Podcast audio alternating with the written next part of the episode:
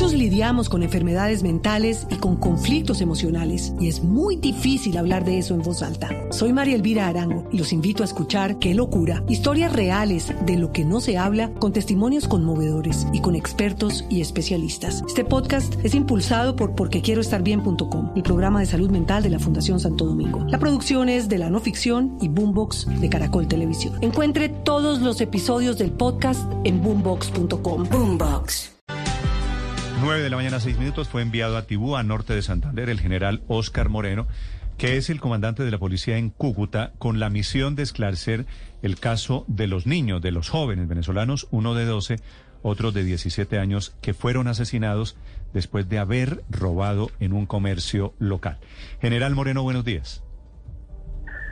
Buenos días, un cordial saludo. General, ¿cuál es la situación en Tibú? Ya saben ustedes en la policía quiénes mataron a estos niños. Bueno, desde el día de ayer eh, tenemos un arduo trabajo en, términos de policía judicial, la recolección de evidencias, de versiones, de testimonios, los cuales nos han dejado un escenario favorable para el esclarecimiento. Ya con nuestros fiscales tenemos ya todo el programa metodológico para que desde el punto de vista judicial pueda evidenciarse y tener la claridad del responsable del que cometió este hecho. Sí, general, ya sabe usted por qué la policía no llegó. Los comerciantes dicen que ellos llamaron, la policía no llegó y ahí es cuando se meten los disidentes de las FARC, que son quienes matan a estos niños, o esta es la versión que hay en Tibú. ¿Por qué la policía no apareció nunca, general Moreno? Bueno, estas son las circunstancias que también con la Inspección General de la Policía, estamos con ese equipo para establecer con claridad esas llamadas que anunciaron nuestros ciudadanos al comando de la policía. Debemos tener la claridad y cuál fue la responsabilidad de nuestros comandantes y de nuestras unidades allí en el lugar. Queremos que este caso a la luz pública, a nuestra comunidad, darle la claridad del comportamiento de nuestros uniformados. General, pero ¿hay indicios de que pudo haber pasado lo que denuncian los comerciantes? La posibilidad de que, bueno, incluso el alcalde de Tibú está diciendo que la policía no sale a hacer las rondas, que la policía no está en los sitios cuando la comunidad lo requiere. Eh, ¿Hay elementos que permitan confirmar que eso pasó? ¿Que los llamaron y no atendieron eh, a la comunidad? Bueno, en ese, eh, digamos que son los dos aspectos. Uno, primero el de las llamadas, que todos los elementos de comunicación en, este en este momento están en cadena de custodia. Ya con la con la respectiva autorización judicial vamos a establecer si se recibió eh, esas llamadas y cuál fue la respuesta de nuestros uniformados. Si hay alguna falla, pues tendremos tendremos que establecer individualmente cuál fue la responsabilidad individual. Segundo, lo, lo que anuncian que la policía eh, no va a los diferentes casos Recordemos que Tibú es una eh, es una un municipio que en este momento tiene un nivel de criminalidad alto. Allá están delinquiendo las FAL, el ELN, lo cual hace difícil a veces la prontitud con la que debe acudir los policías, siempre manteniendo la seguridad operacional en nuestros hombres. Pero lo que sí debemos dejar claro es la policía siempre comprometida con el tema del bienestar de nuestros ciudadanos en la medida que la seguridad operacional también no lo, no lo permite. Claro, pero general, ese escenario sí es el más difícil para los habitantes de Tibú. Si la policía no puede salir a hacer patrullajes porque los atacan, ¿qué pueden esperar los habitantes de la ciudad? Siempre en, el tema, en términos de seguridad es un trabajo siempre articulado con todas las demás instituciones, desde la administración, nuestros, nuestra parte judicial, nuestro sistema penitenciario, en fin, todo es un conjunto para que haya una buena respuesta como Estado, como institucionalidad para brindárselo a todos nuestros ciudadanos. Muchos lidiamos con enfermedades mentales y con conflictos emocionales y es muy difícil hablar de eso en voz alta. Soy María Elvira Arango y los invito a escuchar Qué locura, historias reales de lo que no se habla con testimonios conmovedores y con expertos y especialistas. Este podcast es impulsado por porquequieroestarbien.com, el programa de salud mental de la Fundación Santo Domingo. La producción es de la no ficción y Boombox de Caracol Televisión. Encuentre todos los episodios del podcast en boombox.com. Boombox.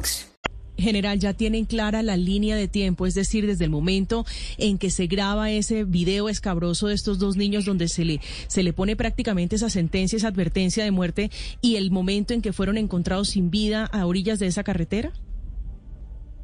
Ese es, esos son de los primeros pasos desde Policía Judicial que se debe estructurar. Esa línea de tiempo, las circunstancias también de tiempo, en modo de lugar que van sucediendo o van aconteciendo los hechos, para saber en qué momento se debía actuar y en qué momento se debía haber llegado al lugar de los hechos. Y obviamente todos los, todos los actores que participaron en esa, en ese escena. General, ¿quién mató a los niños? ¿Quién mató a los muchachos en Tibú? Bueno, hay indicios, hay indicios, de acuerdo a las evidencias, señalan el del el GAOR 33, de acuerdo a algunas evidencias. Ahora, lo que el siguiente paso es establecer esa responsabilidad desde el punto de vista judicial, que es lo que le estamos trabajando. ¿Qué indicios tienen para pensar que fue el Frente 33, las disidencias de las FARC, el Frente 33? Bueno, hay algunas versiones que se han tomado de manera informal. Ya en el transcurso del día esperamos tener esas esa, esos testimonios desde el punto de vista judicial y formalmente. Sí, ¿qué se sabe del mototaxista que inicialmente recibe a los muchachos en el local comercial y dice que él se los va a entregar a la policía porque no quiere que terminen con un tiro en la cabeza en una zanja como al final terminaron? Esas son las circunstancias que en este momento desde lo judicial se está aclarando y que posteriormente vino las llamadas y también esa responsabilidad de, nuestras unidades para llegar al lugar. Todo ese, todo ese escenario debe tener la claridad, claridad como siempre lo, hemos eh, dado a conocer en los diferentes hechos para establecer la responsabilidad judicial. General, eh, esta mañana también se conocieron nuevos videos de la comunidad pidiéndole a estos mototaxistas que tenían eh, a estos dos jóvenes que no les pegaran. ¿Ya ustedes tienen, entre otras cosas, identificadas a las dos víctimas? a este muchacho de 12 y el otro de 17? Hay una, el menor, el menor, de acuerdo ya a, algunos contactos con algunos familiares, eh, es un menor de 15 años, hasta el momento lo que tenemos dentro de la identificación. El mayor de edad, en este momento oficialmente no está identificado aún. Ya dentro de la labor ahorita de, del experticio de medicina legal, ya estableceremos cuál es la identidad. Sí, general, ¿ha, aparecido, ¿ha aparecido algún familiar o alguien a reclamar los cuerpos de estos niños? Oficialmente hasta el momento no se ha hecho presente nadie. Estamos, estamos ya que con nuestra red aquí en nuestra, en, en, el municipio, dando a conocer esto para mm, que lleguen, para ver si podemos, que, que ese mensaje llegue a los familiares para poder identificarnos plenamente y ya llegue y seguir con el proceso de entrega de, los cadáveres. Sí, general eh, Moreno, ¿quién manda hoy en Tibú, en esa zona del Catatumbo? Bueno, las, pues las obvias, las razones, las autoridades son las que mantienen el orden, pero recordemos que eh, también están delinquiendo el LN y el GAOR 33, y recordemos también el insumo financiero y legal de todos los cultivos de coco que hay en la región. Más de 45 mil hectáreas, lo que le da un músculo financiero y legal para poder hacer todas estas atrocidades criminales contra la población. Desde Tibú, en norte de Santander, es el general Oscar Moreno, desde hoy al frente de la situación tras el asesinato terrible y misericordia de estos dos niños. Gracias, general, muy amable. Estás escuchando Blue Radio. Muchos lidiamos con enfermedades mentales y con conflictos emocionales y es muy difícil hablar de eso en voz alta. Soy María Elvira Arango y los invito a escuchar Qué locura, historias reales de lo que no se habla con testimonios conmovedores y con expertos y especialistas. Este podcast es impulsado por porquequieroestarbien.com, el programa de salud mental de la Fundación Santo Domingo. La producción es de la no ficción y Boombox de Caracol Televisión. Encuentre todos los episodios del podcast en boombox.com. Boombox.